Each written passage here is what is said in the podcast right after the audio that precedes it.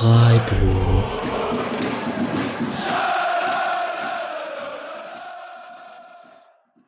Seit 24 Jahren hat der SC Freiburg nicht mehr in Gladbach gewonnen und noch nie hat der SC Freiburg bei einem Tabellenführer gewonnen. Beides Serien, die immer noch in Stand sind, leider. Ich freue mich sehr, dass der Julian, der at NoCrowd bei Twitter hier dabei ist und mit mir das Spiel gegen Gladbach bespricht. Servus, Julian. Schönen Abend. Wäre was drin gewesen? Boah, also Streich hat es ja auch nochmal gesagt, es wäre interessant gewesen, wenn das 3-3 fällt. Und in der Saison hatte man jetzt schon ein paar Spiele, die irgendwie so verrückterweise, wo man noch einen Punkt geholt hat, obwohl es relativ eindeutig für den Gegner lief eigentlich. Äh, aber es wäre auf jeden Fall ein sehr glücklicher Punkt gewesen, wenn man ihn geholt hätte. Ja, der SC Freiburg hat am ersten Advent, am Sonntag, am gestrigen, ähm, mit 4 zu 2 bei Borussia Mönchengladbach verloren. Ähm, die Folge 25 ist das hier, ein kleines, kleines Jubiläum, wenn man das 25 feiern möchte. Die zweite Folge nach der kleinen Pause und ähm, ich freue mich sehr, dass der Rhythmus so langsam wieder reinkommt und wir hoffen, dass das ganz lange anhält. Du warst jetzt insgesamt schon dreimal dabei, du warst mal bei der Saisonanalyse dabei, hast Spiele gegen eine hohe Niederlage gegen Mainz und ähm, einen Sieg gegen Hoffenheim mitkommentieren dürfen. Mhm. Ähm, in dieser Riege der Spiele, wie, wie würdest du dieses Gladbach-Spiel einordnen? Hat es Spaß gemacht anzuschauen? Ja, also definitiv besser als dieses, äh, ich glaube, was war es, 5-0 gegen Das war ein gutes 5-0, ja, genau. Ja, genau, das war, das war äh, zwar ein gutes Freiburger Spiel eigentlich, aber wenn du 5-0 verlierst, macht es nicht so viel Spaß. und nee, also das, ich fand es jetzt schon deutlich ansprechender, aber ich glaube, es ist auch ein Spiel, wo man nicht so richtig sauer sein kann danach, weil man halt auch einfach individuell und mannschaftlich dann doch ein bisschen unterlegen ist, was auch okay ist beim Tabellenführer. Und ich glaube, es war ein, also als Neutraler hätte ich, glaube ich, schon sehr viel Spaß gehabt mit dem Spiel. Unsere Aufnahmezeit ist hier 20 Minuten, also 10 nach 8 gerade ist es jetzt genau. Jetzt äh, 20, 20 Minuten beginnt Mainz-Frankfurt. Aufgrund deines Wohnortes sollte, sich, sollte dich das doch eigentlich mehr interessieren. Ne? Ja, also A geht natürlich der SC und der Sportcast immer vor. So. Und äh, B sind ja aktuell beides keine, keine Gegner um die internationalen Plätze, von daher muss man da gar nicht so genau tauschen. Einmal gucken. Herrlich. Die, solche Antworten brauche ich. Das ist genau das, genau das habe ich erwartet. Ähm, bevor wir über das Spiel reden wollen, kurz äh, nochmal zu Mönchengladbach. Ähm, glaubst du, die können sich da oben länger halten über die Saison hinweg? Also das sah schon sehr, sehr gut aus. Ich habe jetzt nicht so viel Gladbach gesehen dieses Jahr tatsächlich, nur so die Top-Spiele, die dann so ein bisschen unterschiedlich ausgefallen sind. Ich weiß nicht, ob es jetzt wirklich, ob es dann für eine Meisterschaft reicht am Ende. Das, das wünscht man sich ja immer so ungefähr um die Jahreszeit, dass es jetzt mal jemand anders ist. Und irgendwann gewinnen die Bayern wieder zwölf Spiele am Stück oder so. Mhm. Ähm, aber ich, also, und also Dortmund letztes Jahr hat auf jeden Fall eine größere Chance, das mal zu halten. Ähm, aber also ich bin mir jetzt, ich bin mir auf jeden Fall nicht so sicher, dass die Bayern nächste Woche den Sieg holen. Und wenn sie da bestehen, warum nicht? Also das ist auf jeden Fall mal wieder eine äh, deutlich breitere äh, Spitze da oben. Das ist schon ganz, ganz nett mal wieder zu sehen. Zählst du uns da noch dazu? Hätten wir da gewonnen, dann wäre ich jetzt natürlich mit einem Meisterschaftsrennen, aber ja. äh, so bescheide ich mich jetzt mit ein paar Plätzen unten drunter. Ja, an dieser äh, Stelle Grüße an den Patrick. Ich durfte die Champions League Hymne nicht reinspielen. Es hat auch kein Glück gebracht. Also hätte ich sie auch reinmachen können an dieser Stelle. Jetzt muss ich die Euroleague Hymne raussuchen und sie reinspielen. Ja, Na, toll. Na gut. Ähm, ja, Gladbach war vor dem Spieltag Tabellenführer. Ähm, dann haben die anderen natürlich am Samstag gespielt und ähm, Gladbach jetzt mit neun Siegen aus äh, zwölf, nee, aus 13 Spielen sind es jetzt ähm, Tabellenführer wieder vor Leipzig und ähm, Schalke, was wie auch immer Schalke da jetzt da oben ist, aber es ist ja ziemlich eng beieinander alles. Bayern und Dortmund und dann kommt auch schon wieder der SC Freiburg. Also ähm, wir, wir reden noch ein Wörtchen mit, noch, noch sind wir da oben mit dabei in der, in der Spitzentruppe. Ähm, aber insgesamt interessant da finde ich, dass äh, Mönchengladbach und Freiburg äh, gleich viele Spiele verloren haben, also jeweils drei. Ähm, die Gladbacher haben halt nur neun Siege und haben da halt nur einen Unentschieden und wir haben halt vier Unentschieden auf der Seite. Aber wir müssen uns vielleicht auch nicht mit Gladbach vergleichen, sondern mhm. ähm, können doch trotz allem sehr zufrieden sein mit dieser Saison. Mhm. Dann stelle ich dir, glaube ich, die, die Frage jetzt vorneweg, weil bei, dem, bei der Vorbereitung zu dieser Folge, wenn man so ein bisschen im Forum querliest und so, ähm, viele Diskussionen bezüglich Erwartungshaltung und, und Fehlern, die dann übel genommen werden, so, keine Ahnung, von Flecken oder Ballverlust von Koch und, und oder die Aufstellung von Streich und so weiter. Ähm, glaubst du, das liegt an einer veränderten Erwartungshaltung oder meinst du, das ist äh, einfach Jammern auf hohem Niveau und im Endeffekt kann es der Durchschnitt Freiburg-Fan immer noch einordnen? Ja, also ich glaube, das ist ein bisschen natürlich, dass man, wenn man so eine gute Hinrunde spielt wie der SC, zumindest ergebnistechnisch, dass man so ein bisschen anfängt, ähm, sich sehr schnell an sowas zu gewöhnen. Aber also spätestens, wenn das Spiel rum ist oder so ein paar Stunden danach, dürfte eigentlich auch dem letzten wieder klar sein, dass man halt gerade als der SC auswärts beim Tabellenführer verloren hat und das mit zwei selber geschossenen Toren. Also ich glaube, die meisten können das dann doch schon relativ schnell wieder einordnen. Ähm, und letztlich, also gemeckert über die Aufstellung und über Fehler wird ehrlich gesagt auch, wenn wir mit elf Punkten da unten drin stehen. Von daher, ähm, ich glaube, so sehr unterscheidet sich das am Ende auch gar nicht. Mhm. Vor dem Spieltag hatte der SC noch die zweitbeste Verteidigung mit ein paar anderen Mannschaften. Interessant ist an dem Spieltag, ähm, die guten Verteidigungsmannschaften der Liga, ähm, Wolfsburg fängt sich drei Dinger gegen Bremen, Leipzig fängt sich zwei noch gegen Paderborn, obwohl sie 3-0 geführt haben. Auch Gladbach hat zwei Dinger gefangen. Ähm, irgendwie fallen diese Saison doch schon recht viele Tore. Ja, es auch, auch macht auch mal wieder, würde mehr Spaß machen, Konferenz zu schauen quasi dieses Jahr. Mhm. Wir spielen ja ständig 15.30, deswegen habe ich gar nicht so viel gesehen äh, von vielen Kon Konferenzspielen. Ähm, aber ja, also so für einen großen Taktiküberblick muss man vermutlich irgendwie auf, der, auf Ende der Hinrunde und äh, Rasenfunk Royal warten, ob sich da jetzt äh, fundamental was verändert hat in der Bundesliga. Ja. Ähm, ich glaube, liegt halt auch daran, dass es irgendwie nicht diese, diese Übermannschaften gibt und dass sich dann doch viel ausgleicht und so. Und ähm, finde es aber auch wirklich angenehmer zu schauen als schon in einigen Jahren zuvor, wo es dann doch äh, sehr viele Mannschaften waren, die sich gegenseitig den Ball gegeben haben, damit man wieder ins Pressing kann. Ja. So sieht es zumindest nicht aus, finde ich. Ja, und äh, Union Berlin kann Mönchengladbach schlagen und irgendwie, jeder kann irgendwie gefühlt an einem guten Spieltag jeden schlagen. So viel Sogar uns schlagen. Ja, und Köln kann Freiburg schlagen. Also, wenn selbst das möglich ist. Ja. ja. Mm, bevor wir auf die Aufstellung zum SC kommen gegen Gladbach, würde ich gerne kurz mit dir über die, über die Gladbacher sprechen. Die hatten äh, Matthias Ginter hat gefehlt, der ist aber wohl beim Topspiel nächste Woche gegen Bayern wieder dabei, so was man gerade lesen konnte. Klar, mit Sommer im Tor und dann äh, Leiner, Janschke, Elvedi und Benzebaini. Der, der Benzebaini, den habe ich zum ersten Mal so richtig jetzt gesehen, fand ich schon ziemlich gut, was der da so drauf hat. Mhm. Und ähm, ja, Zakaria ist wohl jetzt in der Großform irgendwie, seitdem er in der Bundesliga spielt, zusammen mit Neuhaus und Benisch und Hermann Embolo Tyram vorne im Sturm drin, ein Player und ein Kramer und ein Hofmann eingewechselt. Also das ist schon kein so schlechtes Team, oder was denkst du? Ja, richtig, richtig starker Kader. Auch äh, eben, wenn man, wenn man sich eigentlich darüber freuen soll, dass das Player nicht spielt und äh, und dann kriegt man stattdessen eben so einen Sturm hingestellt und so ein Mittelfeld. Das ist dann eine sehr, sehr zweischneidige Freude. Ähm, fand auch, also fand auch äh, durch die Bank eigentlich alle, äh, alle Gladbacher ziemlich stark. Ähm, und das ist halt auch so ein Team, wo man sich nie freut, wenn jemand runtergeht vom Platz, weil das äh, selten irgendwie heißt, dass da jetzt wirklich Qualität vom Platz geht. Mhm.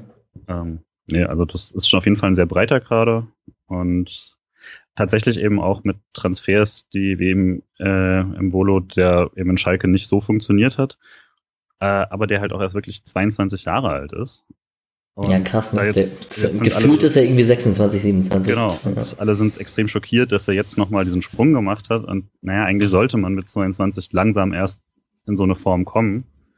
Vielleicht ist das eben auch so eine neue Erwartungshaltung, dass man plötzlich mit 20 schon den Durchbruch geschafft haben muss. Die, und der SC hat ja oft genug davon profitiert, dass man dann Spieler, siehe Waldschmidt, bekommen hat, äh, die halt nicht mit 2021 auf dem Höhepunkt ihrer Karriere stehen, sondern noch ein, zwei Jahre brauchen. Und das scheint ja Gladbach sehr gut ausgenutzt zu haben, äh, sich genau da zu positionieren und dann halt auch ein Umfeld zu schaffen, wo ähm, so Spieler dann sich ja nochmal entfalten können. Du meinst, ein Jaden Sancho Durchhänger ist auch erlaubt und er darf dann in zwei Jahren wieder äh, das, äh, einen Durchbruch erleben oder so? Ja, zum Beispiel, aber auch den wird er dann wohl woanders äh, schaffen, wenn das Vermutlich. so aussieht. Vermutlich, ja. Naja, ähm, sicherlich interessant wäre es, man weiß nie, ob sie spielen würden, weil Streich natürlich auch auf seine äh, gegen den Ball kämpferische Art steht, aber mit, wenn Spieler wie Waldschmidt oder Grifo, die gerade sicherlich auch ähm, zu offensiv zu sehr gutem Spielermaterial beim SC, wenn die dabei wären, was möglich ist, aber der SC versucht trotzdem Fußball zu spielen und kommt zu Chancen und ist trotzdem gefährlich, also das ist schon beeindruckend diese Saison. Ja. Mm, zur Aufstellung oder zum Spiel generell. Ich denke, wir haben beide uns schön brav mit äh, Michas Zerstreuung Fußballartikel vorbereitet. Natürlich. Das ist selbstverständlich. Liebe Grüße an der Stelle. Ähm, ja, die, was ja ziemlich deutlich wird oder was eigentlich die Geschichte dieses Spiels so ein bisschen war, ist, dass der SC mit der Dreierkette angefangen hat, äh, überraschenderweise mit äh, Gulde, der ähm, sich am Dienstag noch im Kicker irgendwie beschwert oder nicht beschwert hat, aber das ist, kam ein Interview, äh, dass er gerne mal wieder zu einem Kurzeinsatz käme oder mal wieder zum Einsatz kommen würde. Und aber anscheinend hat, äh, ich glaube, das hat der Kommentator auf Sky gesagt, dass es am Montag schon feststand, mhm. dass er spielen würde, was ich sehr interessant fand, dass es vor diesem Interview war. Vielleicht hat er es gespürt oder gefühlt, man weiß es nicht. Und eben mit äh, Nico Schlotterbeck, der seinen 20. Geburtstag an dem Tag gefeiert hat ähm, wurde die Abwehr ein bisschen durchgewürfelt. Koch ist dadurch nach vorne gerutscht, weil Heinz in der Mitte gespielt hat und äh, klassische Außenbahn mit Schmid und Günther. Haberer, Höhler, Petersen vor eben Höfler und Koch. Mm, und die Geschichte des Spiels, worauf ich hinaus wollte, was ja auch Michael sehr beschrieben hat, was man aber auch auf Sky ganz deutlich gemerkt hat, als Streich da mehr oder weniger rumgebrüllt hat mit seinem 4-4-2 und es mehrfach gesagt wurde. Der Kommentator auf Sky hat es irgendwie nicht so schnell erkannt wie ja. unser eins. Das hat mich ziemlich genervt, weil irgendwie fand ich es ganz klar deutlich. Ich glaube, vielleicht sieht der Kommentator in dem Moment nicht die Fernsehbilder. Das kann natürlich sein. Aber ähm, ja, der hat dann länger gebraucht, bis er verstanden hat, wie die Taktik umgestellt wurde. Ich glaube tatsächlich erst mit dem Schlotterbeck-Wechsel in der zweiten Halbzeit hat er.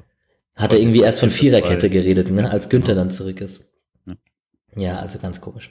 Ähm, auf jeden Fall wurde dann auf 4 für 2 gewechselt, weil ähm, der SC den guten Tyram nicht in den Griff bekommen hat. Oder wie würdest du das sagen? Nee, genau. Also ich glaube, das war sehr offensichtlich. sehr offensichtlich und nicht nur der, also nicht, also ja, es war halt einfach, Gulde war offensichtlich das falsche Matchup, um ihn alleine zu stoppen. Ähm, war Gulde der Fehler schon, oder war die Aufstellung, also die Taktik der Fehler? Was würdest du sagen? Immer schwer auseinanderzuhalten, ne? weil also ich fand Gulde dann tatsächlich in der zweiten Halbzeit oder so ab der 35. Minute, als es ungefähr gewesen sein muss, als äh, Schmid dann äh, eben nicht mehr Richtung Benzebaini sich orientiert hat, sondern eben zurück ist in Richtung Turam, mhm. fand ich ihn deutlich, deutlich stabiler. Und ähm, das ist einfach immer die Frage, was kann man von einem Spieler verlangen und auch einfach körperlich technisch. Und äh, bei aller Liebe, das war dann doch teilweise brutal, was Turam da mit ihm gemacht hat. Ähm, ja. Also nicht nur, also es gab ja noch diesen Pfostenschuss, ähm, wo er ihn wirklich komplett stehen lässt. Ähm, das, ich weiß nicht genau, ob die, ob die Idee war quasi, dass man ihn schon ein bisschen vorher stellt und gar nicht erst in diese sehr, sehr tiefen Dribblings kommen lässt. Aber er hatte dann auch immer wieder so viel Platz, äh, eben weil Gulde ja relativ mittig anfangen muss und Turam schön weit außen gewartet hat und dann mit Anlauf auf ihn zu, das war schon äh, eine sehr unangenehme Situation. Ja. Ja, klassisches, klassisches Mismatch auf jeden Fall da, Gulde gegen Tyram. Ähm, wie findest du es generell, Gulde? Das glaubst du, der kommt nochmal da rein, weil der war ja unangefochtener Stammspieler bis zu seiner Verletzung? Oder mhm. weil viele haben ja Berlin hat auch eine Pause gefordert oder äh, der war ja auch nicht jetzt in seiner besten Verfassung, würde ich jetzt mal vielleicht sagen. Der war schon formstärker. Ähm, wie siehst du die Rolle von Gulde? Also gerade das mit Lienhardt stimmt auf jeden Fall. Das wird danach jetzt gerne bequem vergessen, dass äh, sich gegen Leverkusen eigentlich alle einig waren, dass äh, Lienhardt da eine Schwachstelle war. Ähm, und ich, also gerade auch wenn die Entscheidung am Montag schon gefallen ist, hieß es ja, da wird gar nicht mehr auf die Woche gewartet. Da hat sich Streich schon entschieden, dass der jetzt auch mal eine Pause braucht und mhm. ähm, da mal ein Spiel zuschauen muss. Ähm, deswegen, ich also Gulde hat halt, glaube ich, am ehesten von allen ein Limit, was man quasi, was, was er machen kann, ähm, körperlich und defensiv. Aber er hat auch eben eine, eine Ruhe, die den anderen öfter mal abgeht ähm, und, eine, und eine Souveränität, ähm, die dem die so einer äh, so einem Abwehrverbund schon sehr gut getan hat letztes äh, letzte äh, Halbrunde und deswegen kann ich mir schon vorstellen, dass Streichen wieder gerne benutzen wird, aber ähm, offensichtlich weniger gegen schnelle Spieler in der Dreierkette. Also das würde ich nicht nochmal so sehen wollen. Ähm, weiß nicht, ob man es dann an, irgendwie anders löst, ob man ihn in die Mitte zieht und Heinz nach außen, aber das ist eigentlich auch nicht Heinz Position. Ähm, da hat es tatsächlich auch einfach an Geschwindigkeit und schnellen Füßen gefehlt, um da gegen so Leute mithalten zu können. Ja, das Problem hat auch äh, eine Dortmunder Innenverteidigung, also das äh, muss ist jetzt kein Alleinstellungsmerkmal ja, von äh, Manuel Gulde, genau. Das wird noch einigen Ketten so gehen diese Saison auf jeden Fall. Das denke ich auch. Trotzdem war dieser Raum eben hinter Schmid und rechts vor Gulde, weil Schmid, wenn er den Außenverteidiger angelaufen hat, man, also unabhängig davon, dass da deswegen das System gewechselt wurde, es war schon sehr zu sehen, dass Tyram ganz oft den Ball dann mit der Brust annehmen konnte und sich drehen konnte und dann in diesen Raum äh, mit, mit, mit Tempo reingehen konnte. Mm, ich, mich hat die ganze Zeit der Gedanke beschlichen, wenn ich die Aufstellung, also die Abwehrkette gesehen habe, dass ich immer Heinz lieber auf dieser linken Innenverteidigerposition gesehen hätte als in der Mitte, weil der irgendwie mit dem Spielaufbau und mit dem, seinem linken Fuß und so da besser ist. Aber natürlich spielt Nico Schlotterbeck da auch gut mit seinem linken Fuß, der ja auch Außenverteidiger spielen kann. Mhm. Ich habe mir die ganze Zeit Koch da wieder in die Mitte reingewünscht, aber das ist so eine klassische Diskussion, dass man da irgendwie Koch in die Innenverteidigung und Haberer auf die Sechs neben Höfler und vorne irgendwie noch einen anderen Spielertypen gerne hätte. Man weiß es nicht. Haberer ist natürlich auch sehr gut gegen den Ball und auch offensiv sehr wichtig. Ich habe mich das auch gefragt, ich weiß gar nicht, also eben wenn man Koch zurückgezogen hätte und die Dreierkette gehalten hätte, dann ob dann, aber man hätte ja, man hätte ja auch zum Beispiel eben mal Braschi nehmen können äh, ja. als Sechser ähm, und Haberer vorne lassen. Aber ich, also ich, bei der Aufstellung, ich würde jetzt nicht sagen, dass es von vornherein irgendwie, dass ich mir dachte, oh klar, das ist genau was passieren wird und dann kam es genau so, sondern ich habe, das ist schon irgendwie erkennbar, was da die Idee hinter war. Es ist halt nicht aufgegangen. Ähm, aber ja, ich weiß nicht, ich glaube, äh, gerade wenn man dann zum Beispiel Abrashi da auf der 6 hat, dann fehlt einem zumindest halt auch wieder ähm, so ein bisschen das, was dann eine, was Koch und Höfler halt haben, so jemand, der den Ball auch länger halten kann und nochmal schauen kann gerade im Pressing oder so. Ein bisschen Ruhe am Ball auch. Ja, ja. also einen Tod wird man da sterben, glaube ich. Ja. Ähm, und vielleicht hat man sich dann da eben für den Falschen entschieden, aber es ist halt auch eine Mannschaft, die einen auf so viele Art und Weise knacken kann. Das ist schwierig. Naja, auf jeden Fall hat der SC dann auf äh, Viererkette gewechselt. Schmid, Gulde, Heinz und Schlotterbeck. Günther hat dann den Linksaußen gespielt vor Schlotterbeck. Haberam hat sich eher rechts orientiert. Und äh, Koch, Höfler im Mittelfeld, Höhler, Petersen vorne drin. Ähm, hoch angelaufen ist man trotzdem eigentlich, äh, hat zumindest versucht, mutig über die ganzen 90 Minuten. Das fand ich sehr beeindruckend. Das war auch das, was man sich oft gewünscht hat vom SC Freiburg und als er es phasenweise nicht gemacht hat. Mhm. Ich fand auch schön, dass quasi, selbst wenn das öfter sowas gemacht hat, dass die drei Stürmer nicht direkt quasi äh, den Ballträger angegangen sind, sondern dann darauf gewartet haben, dass Höfler zum Beispiel ganz oft äh, vorgeschossen ist, um so einen überraschenden Pressing-Moment drin zu haben und dann waren auch alle Anspielstationen gedeckt und so. Das hat ein, zwei Mal auch ganz gute Ballgewinner gebracht. Äh, selbst Heinz ist da öfter mal mit vorgeschossen, quasi, wo dann Koch mit nach hinten ist zum Absichern und so, mhm. um da so ein paar Elemente mit reinzubringen, die mit denen dann auch jemand wie Zakaria vielleicht nicht ganz so gerechnet hat oder so. Aber letztlich haben es dann die Gladbacher schon einfach sehr, sehr gut verstanden, sich da äh, spielerisch echt gut draus zu befreien. Ähm, ich fand halt, also es ist eine sehr, sehr undankbare Aufgabe, da vorne anzulaufen. Man hat es ja auch meistens dann, sobald man erstmal überspielt wurde, zieht man sich ja wieder klassischerweise weit zurück. Ähm, aber gerade irgendwie Nils Petersen ist dann schon sehr, irgendwann sehr, sehr unsichtbar geworden. Ähm, fand da die anderen beiden ein bisschen, auch gegen den Ball ein bisschen auffälliger. Weiß nicht, wie du das gesehen hast. Doch, ziemlich ähnlich. Also Höhler ist, wir haben ja ihn letzte Woche schon gelobt, er ist gegen den Ball natürlich echt eine Maschine, wenn er jetzt auch noch Standardtore macht und ähm, irgendwie, äh, also die Entwicklung ist klar erkennbar. Dennoch ist es oft auch zu sehen, dass Petersen und Höhler zusammen im Sturm ist. Also es ist manchmal dann doch sehr, also ein bisschen hüftsteif, würde ich es jetzt mal nennen, oder ein bisschen, ja, ja also jetzt kein Tiki-Taka von den beiden zu erwarten in dem Moment, ist ja klar. Ähm, ja, das was Micha auf seinem Blog noch erwähnt hat, was auch klar ist, ist, äh, wenn wir dann in der Viererkette gespielt haben, dass diese Steckerpässe und diese, diese, also zum Beispiel, also am besten ist natürlich auch ein Traumpass von Zakaria dann beim 3 zu 1, aber ähm, da hat dann vielleicht auch einfach der innere Zentrale zur Absicherung ein bisschen oder der damit rausrücken kann, gefehlt. Weiß ich nicht, ist vielleicht hypothetisch, aber ähm, vielleicht war es doch ein Tick offener dann als Viererkette oder die Abseitsabstimmung hat auch nicht ganz so gut gepasst dann mit Schlotterbeck manchmal auch.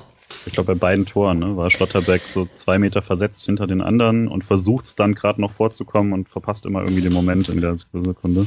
Genau, vor allem bei dem bei dem 2 zu 1, wo Embolo auf Hermann durchsteckt. Also das ist dann aber auch, glaube ich, nur eine halbe Sekunde, weil Hermann im Volltempo ist.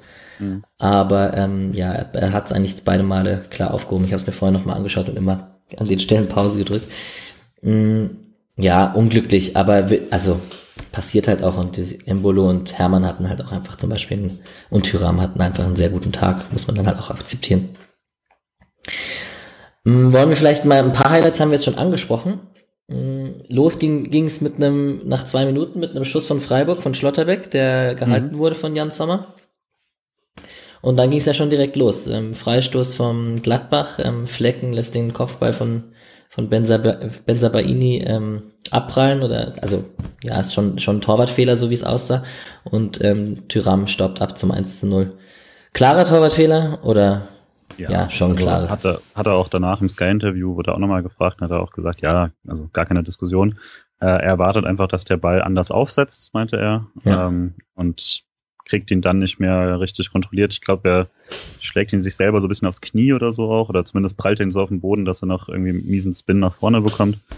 Ist sehr unglücklich, äh, aber auf jeden Fall Torwartfehler. Ja, und weiter ging's mit einem Foul am Haberer, ähm, kurz vor der Strafraumgrenze. Äh, Schmid stellt sich hin und äh, haut sein siebtes Freistoßtor in der Bundesliga-Geschichte rein und ist damit mit, ähm, was habe ich vorhin rausgesucht, mit Plattenhardt und Alaba der drittgefährlichste Freistoßschütze der Bundesliga momentan. Ja, Wahnsinn. Äh, ich habe auch irgendwie, also in der ersten Sekunde, äh, als, als, als ich Günther da gesehen habe, der ja auch mittlerweile echt gute Freistöße schießt, aber dann doch nicht auf diesem Level ist, habe ich mich nur geärgert, dass eben Grifo nicht dabei ist für genau diese Position und dann erst kurz vorher mir da eingefallen, als ich dann äh, eben Schmied da stehen habe, sehen, dass wir, ah ja, nein, wir sind ja sehr gut aufgestellt. und äh, der hat dann natürlich auch, also halber Zentimeter über die Mauer gepasst. Das war schon sehr schön. Ja, wir haben, wir haben Grifo, Waldschmidt, äh, Günther und Schmied als Freistoßschützen. Also könnte mhm. schlechter laufen. Dann Luxus. Ja. Äh, in der 20. Minute gab es ein Abseitstor von Embolo, in der 25. Minute gab es einen Pfosten von Tyram nach dem Solo gegen Gulde, das haben wir schon angesprochen. Ähm, in der 30. Minute läuft Hermann von rechts frei auf den Torhüter, also relativ frei auf den Torhüter, wird vielleicht noch ein bisschen gestört, aber ähm, Flecken hält gut in dem Moment. Und ähm, man geht in die Pause mit einem 1 zu 1. Und das war dann doch am Ende eher schmeichelhaft. Ja, auf jeden Fall. Auch wenn so nach, ich glaube ungefähr mit der Umstellung auf das 4-4-2 lief es dann auch irgendwann so, dass man defensiv so stand, dass man sich auch offensiv wieder ein bisschen was getraut hat bei Freiburg. Also es gab zumindest noch einen sehr, sehr guten Angriff so um die 40. rum, als ähm, Höfler mal ganz hinten nicht den langen Ball gespielt hat, sondern so lange quasi gelaufen ist, bis er irgendjemanden hatte. Und dann gab es wieder dieses klassische flacher Diagonalball aus der Innenverteidigung zwei gute Kurzpassspiele und eine Flanke und so. Hat er nicht, irgendwie hat er nur zu einer Ecke geführt, aber das war mal wirklich so ein Angriff, den man eigentlich auch so kennt und der dann, das war schon die beste Phase, so um die 40. Minute rum. Aber ansonsten hatte ja Freiburg wirklich keinen Stich. Ähm, da, also hätte eigentlich, wie gegen Leverkusen, hätte man da auf jeden Fall ein, zwei Tore mehr kassieren sollen im Durchschnitt und hat dann ein bisschen Glück und auch wirklich Flecken, muss man da trotz des Fehlers, danach hat er wieder sehr gut gehalten.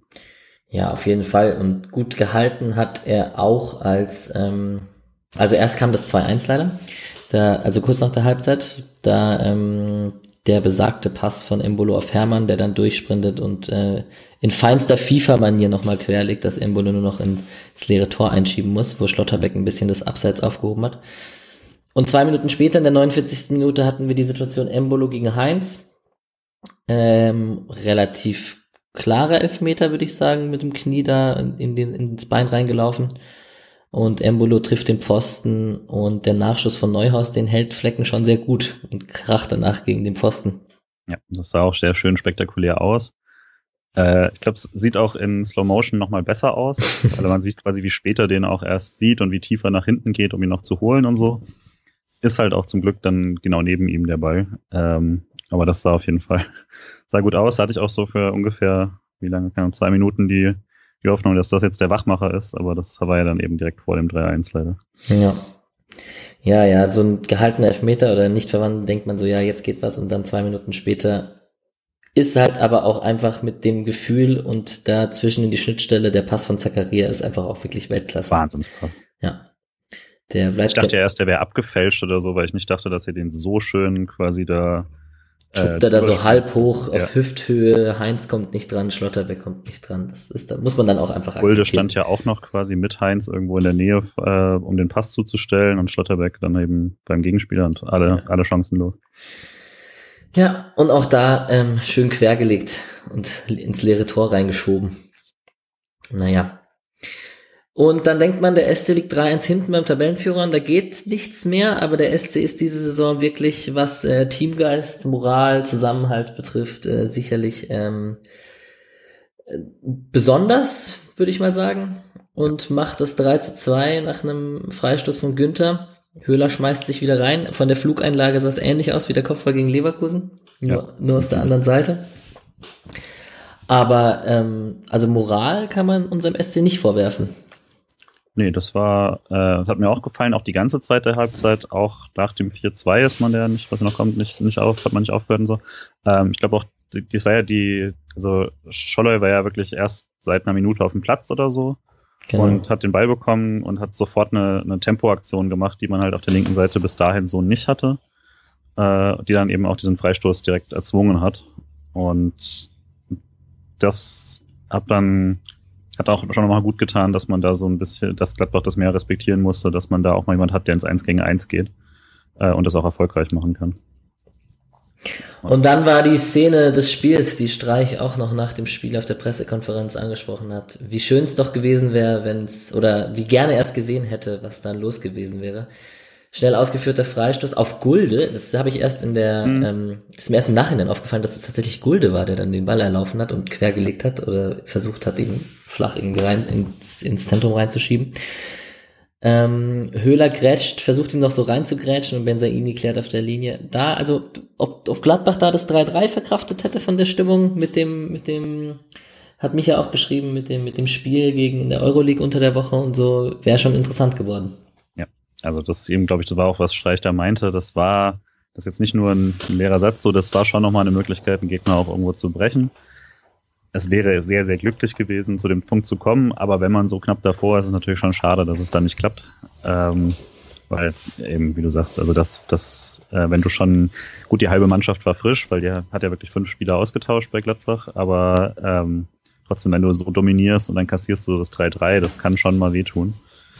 Ähm, ja, das war auch ein bisschen kurios. Ich weiß nicht genau, ob Petersen in der Mitte, der ja, glaube ich, als der da verpasst, ob der vielleicht leicht im Abseits gewesen wäre. Aber dass, dass, dass dann Höhler ihn so ein bisschen in die Mitte bringt, wie, ähm, äh, wie Petersen vor ein paar Wochen aus dem spitzen Winkel quasi, nur dass uns diesmal leider kein, äh, kein Torwart hilft, um ihn noch ins Tor zu, zu boxen, ja. dass er noch geklärt wird.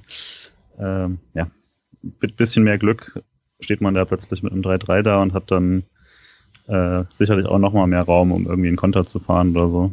Ähm, aber ja, schade. Koch hatte ja zu der Szene, zu ungefähr um die Zeit auch nochmal so eine Chance, dass äh, ein Kopfball irgendwie nach einer Ecke, glaube ich, genau. äh, was knapp übers Tor gesetzt hat. Da hätte es schon nochmal klappen können. Ja, 69. Minute Kopfball von Koch und 71. Minute leider dann der Ballverlust im Mittelfeld von eben besagtem Robin Koch dreht er sich rein, irgendwie in zwei, drei Spieler dann wieder in die Situation rein und Embolo von vor, also aus seinem Rücken quasi von vorne, aus der Offensive heraus, spitzelt ihm den Ball weg oder mit der Sohle so ein bisschen und ähm, spielt dann den Doppel, bekommt den Doppelpass wieder und ähm, schuppt den schön rein. Also Embolo hat auch ein klasse Spiel gemacht. An der Stelle keine Grüße an Sky Go, weil das 4-2 habe ich äh, nur gehört und nicht gesehen, weil ich ungefähr acht Pixel auf dem Bildschirm hatte. Okay, ja. Aber ja, ich habe es mir danach nochmal angeschaut. Äh, ja, schade um den Ballverlust. Ich würde tatsächlich immer so sagen, solche Tore nehme ich mit, weil, also, das sind halt die Tore, die du leider manchmal kassierst, wenn du es versuchst, spielerisch zu lösen. Und er möchte nicht den, den bisschen gefährlichen Pass auf den Torwart spielen, weil da noch einer im Weg steht. Und er möchte den Ball nicht einfach nur weghauen. Also versucht das äh, nochmal sich so zu drehen, dass er nach außen spielen kann. Dabei verliert ihn halt ärgerlich. Passiert ihm auch echt selten. Aber ähm, manchmal musst du mit so Toren, glaube ich, einfach leben wenn du eben nicht den Ball einfach nur raushauen willst. Und äh, ich glaube, Freiburg tut sehr gut daran, grundsätzlich daran festzuhalten, dass man da den Ball nochmal sichert und den Eingriff einleitet. Ähm, weil gerade wenn man so eine Situation erfolgreich löst, sind da auf einmal Räume hinten dran. Äh, schade, aber ich, ich würde ihm da jetzt auch nicht zu viel Vorwurf draus machen. Ist äh, sehr wichtig für die Entwicklung von jungen Spielern, solche Fehler zu tun. Ja. Genau. Dafür sind wir ja auch da. Ist ja auch der Nationalspieler Robin Koch, der auch so darf das passieren. Ja, das waren so die Highlights. Flecken hält am Ende nochmal gegen Hermann, aber das war dann auch nicht mehr ähm, ganz so wichtig oder ganz so entscheidend. Ähm, ich würde gerne ein bisschen so zu Einzelkritiken kommen von einzelnen Spielern. Eigentlich haben wir schon über ganz viele gesprochen, von Flecken bis Schmid, der irgendwie jetzt äh, wieder mal einen Freistoß reingehauen hat. Ähm, hatte am meisten Ballkontakte auf dem Platz, deswegen finde ich, kann man auch nicht sagen, ähm, er war klar zu offensiv, weil das war ja seine Aufgabe in der Taktik, offensiv zu spielen und den gegnerischen Außenverteidiger anzurennen, das Offensivspiel mit anzukurbeln, auch auf der rechten Seite, so wie Günther das auf der linken macht. Ähm, vielleicht hatte er wirklich auch mit Gulde dann einfach den falschen Hintermann hinter sich, das kann schon sein. Ja, also schwierig. Ich würde, jetzt, würde ihm da jetzt auf jeden Fall auch keinen Vorwurf machen.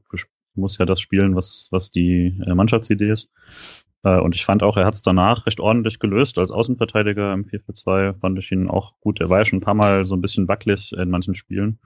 Und da fand ich ihn jetzt auf jeden Fall im Spiel, wo einige in dem Sinne schlecht aussahen, dass sie einfach gegen sehr, sehr gute Gegenspieler dann doch den kürzeren gezogen haben, äh, fand ich ihn eigentlich ziemlich ordentlich.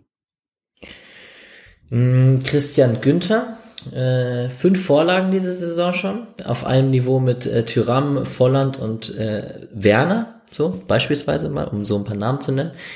Ähm, ist er einer für die Nationalmannschaft? Also ich, irgendwann muss, glaube ich, Jogi Löw äh, wird irgendwann, glaube ich, auch aufhören, einfach Freiburger mitzunehmen, weil es ja jetzt schon so ein laufendes Meme geworden ist. Aber ich, also aus meiner Perspektive würde ich immer sagen, ja, weil ich einfach so großer Günther-Fan bin. Äh, da bin ich aber auch nicht ganz objektiv.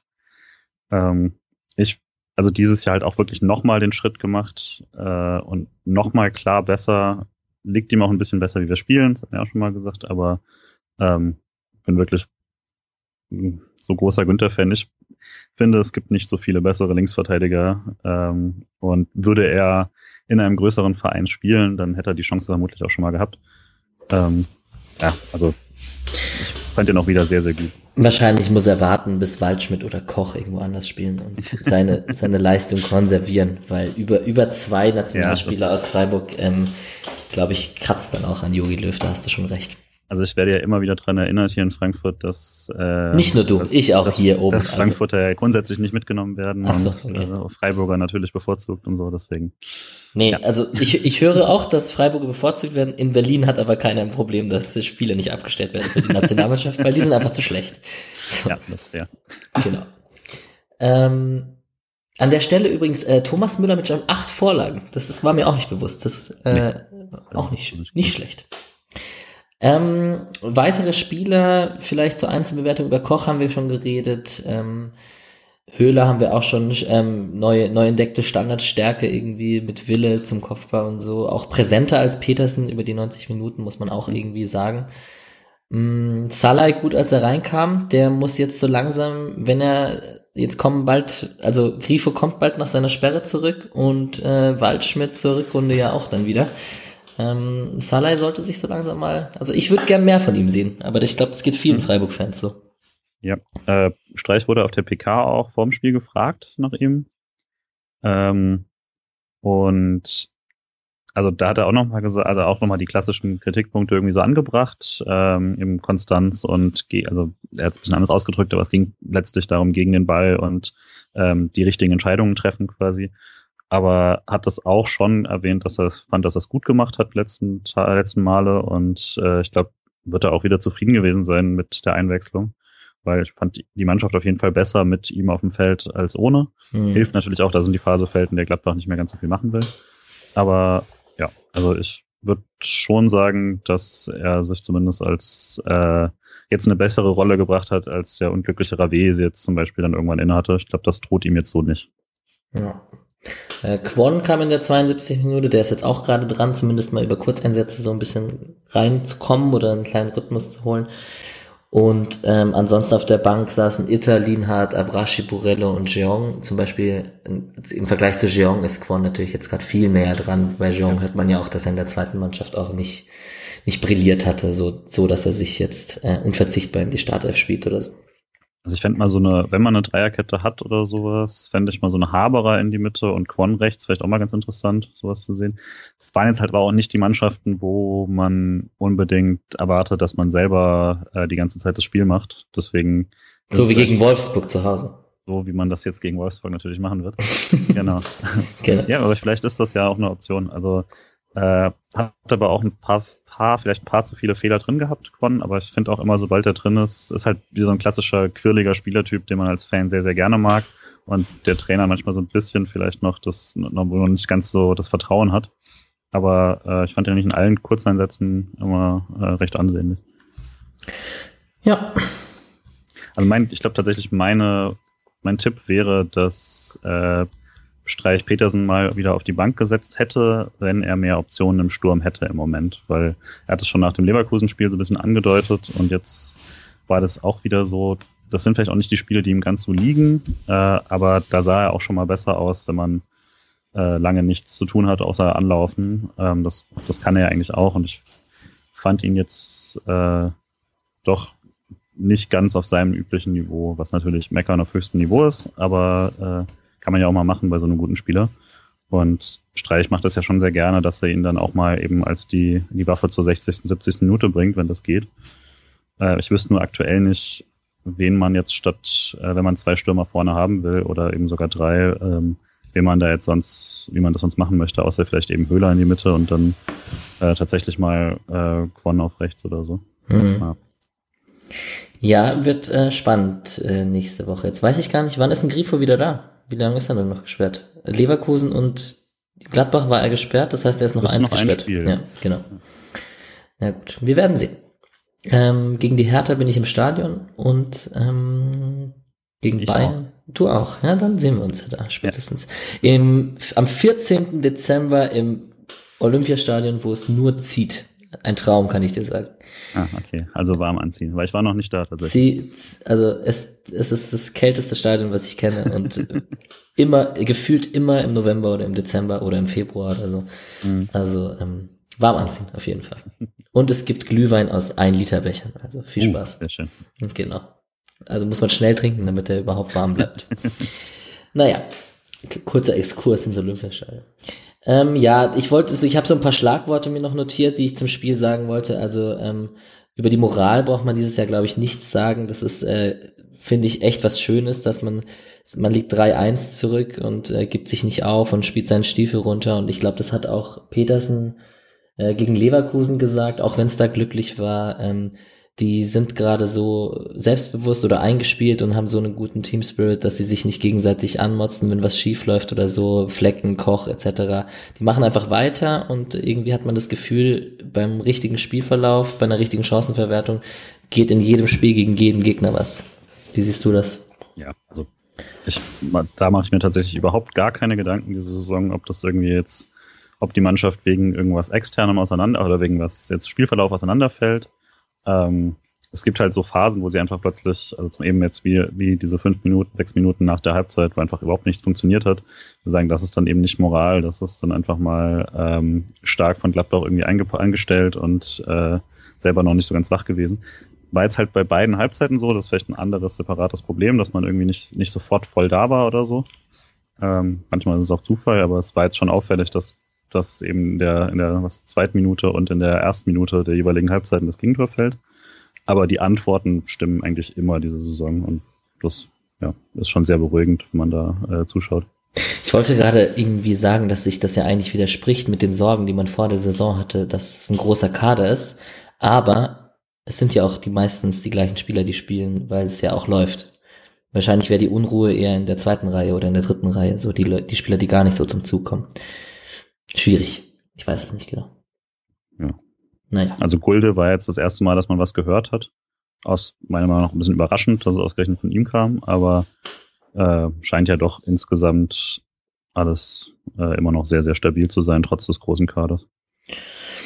Ja, und als letzten Punkt habe ich noch äh, die Schiedsrichterleistung von Felix Zweier äh, als Thema hier. Ich denke, der Elver geht in Ordnung. Die Abseitsentscheidungen waren auch alle ganz, ganz äh, also richtig entschieden in mhm. dem Fall.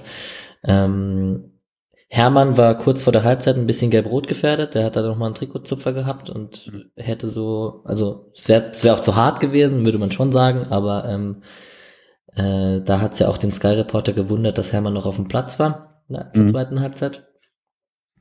Fünf gelbe Karten, besonders unfair habe ich es nicht gesehen. Ähm, am Anfang hat Streich ein bisschen mit der Bank von Gladbach rumgediskutiert, dass die sich zu sehr beschwert haben oder über jede Situation kommentiert haben. So, so kam es zumindest rüber, so hat es auch der Sky-Kommentator interpretiert. Mhm. Aber ähm, ich denke, es war von der Schiedsrichterleistung alles in Ordnung. Ja, also der Assist, den Assistent, ich weiß nicht, ob es jeweils der gleiche war, aber äh, dann beide waren sehr, sehr gut. Also weil die Abseitsentscheidungen waren so knapp und waren alle richtig. Also es braucht ja gar, kein, gar keinen Videobeweis mal. Mhm. Ähm, also das fand ich tatsächlich sehr stark. Und also ich hatte jetzt nie irgendein Problem. Es gab eine Szene mal in der ersten Halbzeit, wo sich die Gladbacher noch beschwert haben, ähm, als relativ auch am, am Anfang, ähm, äh, als ich glaube Hermann auch irgendwie durchbricht und ähm, äh, und dann am Trikot gezogen wird und die wollten Elfmeter haben. Aber das war dann letztlich auch völlig in Ordnung, da nichts zu geben. Äh, und also ich fand Zweier da sehr souverän. Ich habe irgendwie gesehen so online, dass die Gladbacher sich so ein bisschen beschwert haben, weil sie irgendwie dann mehr Karten hatten oder sowas in einem relativ fairen Spiel. Aber fand jetzt jede, jede Entscheidung komplett nachvollziehbar und von der Linie jetzt auch nicht irgendwie verrückt. Ja, und das war es eigentlich zum Spiel gegen Leverkusen. Ich denke, 4-2 verloren geht in Ordnung. Man hat jetzt zweimal den Gegner gehabt, ähm, Genau, ich habe noch ein paar Statistiken rausgeschrieben, aber man hat jetzt zum zweiten Mal den Gegner gehabt mit der höchsten Expected Goals Rate des Spieltags. Das waren dieses Mal sogar 5,29. Ähm, ich glaube, das geht dann auch in Ordnung, wenn man so viel Großchancen äh, zulässt. Bis auf die Torschüsse, da 23 zu 12, ähm, war es aber eine, was, wenn man sonst auf die Statistiken schaut, sieht's aus wie so eine ganz ausgeglichene Partie. Ballbesitz ist fast identisch, Passquote ist fast identisch, 2 zu 3 Ecken für Freiburg sogar, für die Auswärtsmannschaft. Ähm, Fouls identisch, ähm, Laufleistung ist fast identisch. Also das ist ähm, schon so, dass es nicht so ist, dass Freiburg irgendwie zehn Kilometer mehr rennen müsste und nur den Ball hinterher rennt. Also das ist schon ähm, auch eine Entwicklung, würde ich sagen. Ja, also generell wird ja dieses Jahr auch nicht ganz so viel von den Laufwundern geredet und so. Und das liegt auch durchaus daran, dass man vielleicht so ein bisschen ähm, effizienteres, äh, effizientere Spielweise da gefunden hat. Mhm. Ähm, ja, ich glaube, dass die, ganz so hohe Ballbesitzstatistik kommt dann natürlich auch daher, dass Gladbach sich irgendwann auf so eine äh, auf so eine ja, Verwaltungsdefensive umgestellt hat, die beinahe den SC zurück ins Spiel gebracht hätte. Ähm, aber dass, dass man dann eben auch den Ball annimmt und äh, das dann auch selber machen will, äh, fand ich auch gut. Yes. Dann würde ich mit dir gerne ganz kurz über die anderen Ergebnisse des Spieltags reden. Eigentlich ähm, was war die größte Überraschung? Vielleicht der 3 zu 2 Sieg von Bremen in Wolfsburg, dass das mal zu Ende ging mit der Bremen ähm, Miserie. Ja, ich hätte glaube ich schon den Leverkusen auswärts. Stimmt, natürlich. Gegen die Bayern. Ja, auf jeden Fall. Das, das stimmt natürlich. Ähm, tut, tut der Liga sicherlich mal gut, dass hm. äh, Bayern zu Hause gegen Leverkusen verliert. Ähm, wir haben in Leverkusen einen Unentschieden erreicht. Äh, ne? Der, der eine oder andere. Kann, warm anziehen. So, das wollte ich sagen, ganz genau. Ähm, ansonsten, Paderborn holt fast ein 3 zu 0 gegen Leipzig noch auf, steht 3 zu 2 am Ende. Ähm, ich denke, die anderen Ergebnisse sind ähm, Hoffenheim, Düsseldorf 1-1, Köln, Augsburg 1-1. Aus Freiburgs Sicht äh, kann man sich über solche Ergebnisse sicherlich nicht beschweren, wenn die da unten so ein Pünktchen holen. Ja. Und ähm, ja, nächsten Spieltag gegen Wolfsburg eben, die jetzt 2 zu 3 verloren haben. Du meintest, äh, Streich hat sich, du hast das Frank Rischmüller Interview angehört? Mhm, genau, also auf der Vereins-Homepage hört man das ja mal und dann ganz am Ende sagt, sagt Frank Rischmüller noch sowas wie, äh, ich sehe gerade auf dem Fernseher hinter Ihnen, Bremen ist gerade in Führung gegangen oder sowas und dann hört man Streich noch sowas sagen wie, oh, das gefällt mir gar nicht. und also ist schon klar, dass sein Blick immer noch äh, natürlich auf die Mannschaft ist, die jeweils weiter unten ist. Ähm, und ja, aber nicht ganz so unerwartet, aber dann doch ganz lustig, dass er dazu doch eine Meinung hat für jemand, der angeblich noch nie die Tabelle angeschaut hat. Aber vielleicht liegt es ja auch daran, dass wir als nächstes gegen Wolfsburg spielen und die ja, dann motivierter sind das oder so. So 3D-Schach quasi, ja, auch genau. möglich. Na gut. Ähm, ich würde kurz über die ausgeliehenen Spieler reden wollen. Mhm. Wir haben Kevin Schlotterbeck, der in der 27. Minute verletzt ausgewechselt wurde. Ich habe es erst in der zweiten Halbzeit gesehen, Schalke Union, und dachte so, oh nö, warum spielt er nicht, obwohl die mit drei Innenverteidiger spielen. Dann habe ich äh, erfahren oder geguckt und er wurde aufgrund einer Verletzung am rechten Knie ausgewechselt. Die spielen am Sonntag gegen Köln. Ich habe nichts von der Prognose mitbekommen, was, er, was die Verletzung angeht. Hast du was mitbekommen? Nee, ich habe heute Morgen nochmal geschaut, aber da war noch nichts irgendwie jetzt, was ich, nichts Definitives. Dann werden wir das verfolgen.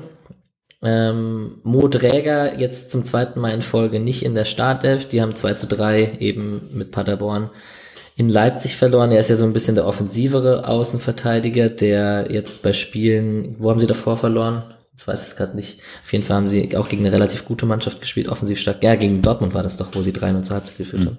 Ja. Ähm, ja, ich denke, er ist, er ist jetzt einfach mal, er hat die ersten zehn Spiele gespielt, hat drei Vorlagen gehabt, das war so auch nicht unbedingt vielleicht zu erwarten, obwohl er auch Stammspieler in der zweiten Mannschaft war. Jetzt war er mal zweimal nicht in der Startelf, wird jetzt auch kein Weltuntergang sein. Mhm. Äh, kleine Korrektur doch, ich habe was, ich habe den Schlotterbeck gefunden, es scheint eine Bänderverletzung zu sein, dann wäre das erstmal auf jeden Fall die Hinrunde beendet. Okay. Na gut, aber dann, ähm, er war ja trotzdem Stammspieler und ich denke, er wird dann Zurückrunde sicherlich neu angreifen. Ja. Mm, Mo Dräger spielt am Sonntag, jetzt am Wochenende am nächsten in Bremen, falls er spielt. Paderborn spielt in Bremen. Pascal Stemsel hat äh, 2 zu 1 mit seinen Stuttgartern in Sandhausen verloren. Äh, 58. Minute hört, man hört leicht, wie die Stimme hochging. Ne? Das war gar nicht bewusst, aber na gut. Er wurde in der 58. Minute ausgewechselt tatsächlich. Ähm, die spielen am Montag Topspiel, also heute in einer Woche, gegen Nürnberg. Stuttgart ist sicherlich interessant zu beobachten, was die da so machen. Der Trainer ist ja auch, ähm, also ich weiß nicht, ob er in Kritik ist oder so, aber er, also Wahrscheinlich muss man mit dem Spielermaterial mehr rausholen. Ich habe nur mitbekommen, dass Gomez ganz viele Abseitstore geschossen hat, die ihm ja. alle aberkannt wurden. Ja. Genau. Ähm, Okorochi durchgespielt, 4 zu 1 mit Regensburg in Karlsruhe verloren, hat eine Vorlage per Ecke gegeben beim Ehrentreffer, bei dem 4 zu 1. Ähm, spielen Sonntag gegen St. Pauli. Christoph Daffner wieder nur Joker, 80. Minute eingewechselt, 2 zu 0 mit Aue in Bochum verloren. Und Patrick Kammerbauer stand, die haben heute gespielt. Vorhin, als ich noch geguckt habe, er war nicht mal im Kader. Vielleicht ist eine Verletzung, ich weiß es nicht genau. Konstantin Frommann bei der SG Sonnenhofkurs Asbach immer noch auf der Bank. So, das waren so die ausgeliehenen Spieler. Und dann würde ich noch ganz kurz gerne über die anderen Mannschaften reden. Wir haben äh, im Kicktipp der Leon FBRG Freiburg ähm, der hat sechs Punkte geholt, ist mit 74 Punkten alleine jetzt an der Spitze. Herzlichen Glückwunsch dazu. Und wir haben mit den drei Mannschaften, die wir hier verfolgen, die zweite Mannschaft vom SC, die 3 zu 1 äh, bei Kickers Offenbach verloren hat. Der Marvin Pieringer von der zweiten hat in der 65. Minute den Anschlusstreffer gemacht und prompt in der 67. Minute fiel das äh, entscheidende 3 zu 1. Die spielen jetzt am Sonntag bei dem zweitplatzierten Elversberg. Nee, spielen in der Freiburger Fußballschule gegen Elversberg. Elversberg kommt nach Freiburg. Ist Freiburg die zweite ist jetzt 13. in der Regionalliga Südwest. Ähm, muss man aufpassen, dass man nicht unten reinrutscht, aber es ist immer noch alles sehr eng beieinander mit den Mittelfeldmannschaften. Die U19 hat 1 zu 2 bei Kickers Offenbach verloren. Äh, zwei Tore von Falco Michel in der 68. Minute und in der Nachspielzeit haben Last-Minute-Sieg gegen die Kickers Offenbach, also auch gegen die Kickers Offenbach gespielt wie die zweite Mannschaft. Ähm, die U19 ist jetzt Fünfter und spielt am Samstag bei Eintracht Frankfurt bei der Jugend. Und die Frauenmannschaft hat ein 3 zu 3 gegen den FFC Frankfurt verloren, muss man sagen, da man den, äh, man hat 3-1 geführt und hat den Ausgleich in der 89. Minute kassiert. Zwei Tore von Clara Bühl. Ja, ergebnistechnisch läuft es bei, bei der Frauenmannschaft leider nicht so. Muss man schon so sagen. Sind jetzt Achter mit 14 Punkten und spielen am Freitag bei Bayern München gegen Julia Quinn und so. Die sind Dritter. Ähm, viele alte bekannte, alte bekannte Gesichter dann da am Freitag. Mal gucken. Ähm, ja, das war's so zu den ausstehenden Spielern und zu den anderen Mannschaften. Und dann würde ich eigentlich nur noch ganz kurz mit dir über Wolfsburg reden wollen. Ja, gerne. Was erwartest du denn? Ach, ich bin immer ganz äh, ganz schlecht bei Prognosen, weil ich dann so eine Weile davor bin ich immer sehr optimistisch und dann so eine halbe Stunde davor bin ich extrem pessimistisch. Aber also Wolfsburg ist ja so ein bisschen Wundertütenmannschaft äh, pro Spieltag ähm, und kann so richtig einschätzen kann ich die immer noch nicht, aber ich habe mal geschaut, also auch so von den Quoten und sowas ist das alles sehr ausgeglichen. Wir sind zu Hause.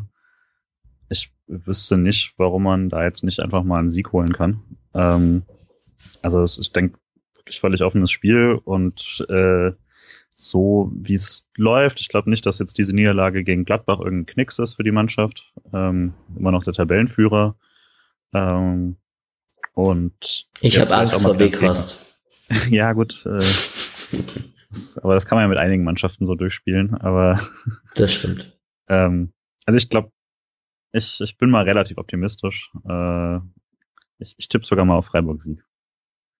Ist schon verrückt, wenn man sich die Tabelle anschaut. Also Wolfsburg hat ja die beste Defense in der Liga mit 13 Gegentoren tatsächlich, aber halt auch einfach äh, die zweitschlechteste schlechteste Offensive nach Köln.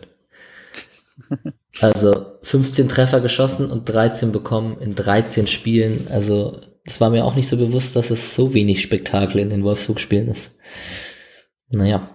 Bisschen Friedhelm-Funkel-Fußball von früher. Ja, das stimmt vielleicht. Na gut, ähm, ich tippe auch auf einen Sieg, selbstverständlich. Äh, die Euroleague-Hymne mache ich nicht rein, lieber Patrick. Und ähm, dann ähm, schauen wir, dass wir nächste Woche weiterhin da oben mit dabei sind. Und äh, bei einem Auswärtsspiel bei Hertha Berlin mache ich mir gar keine Sorgen, dass da was geht. Aber es kommt ja noch ein anderes Spiel dazwischen, glaube ich. Ich weiß es gar nicht auswendig. Doch. Nee, müsste 14. müsste ja dann. Das Auswärtsspiel. Genau, 14. ist das Auswärtsspiel, oder? Fünf, ja doch 14. Das heißt, es wäre dann zwei Wochen und die englische Woche ist erst dann nach. Okay. Na dann. Doch, du hast natürlich recht, dass das 14. in zwei Wochen ist. Äh, und vor dem, vor dem Bayern-Spiel ist eine englische Woche. So müsste es sein, ne? Oder machen wir das jetzt? Komm, wir können das hier im Podcast, kann man das ja auch zeitgleich machen, wenn ich, so, wenn ich schon so schlecht vorbereitet bin.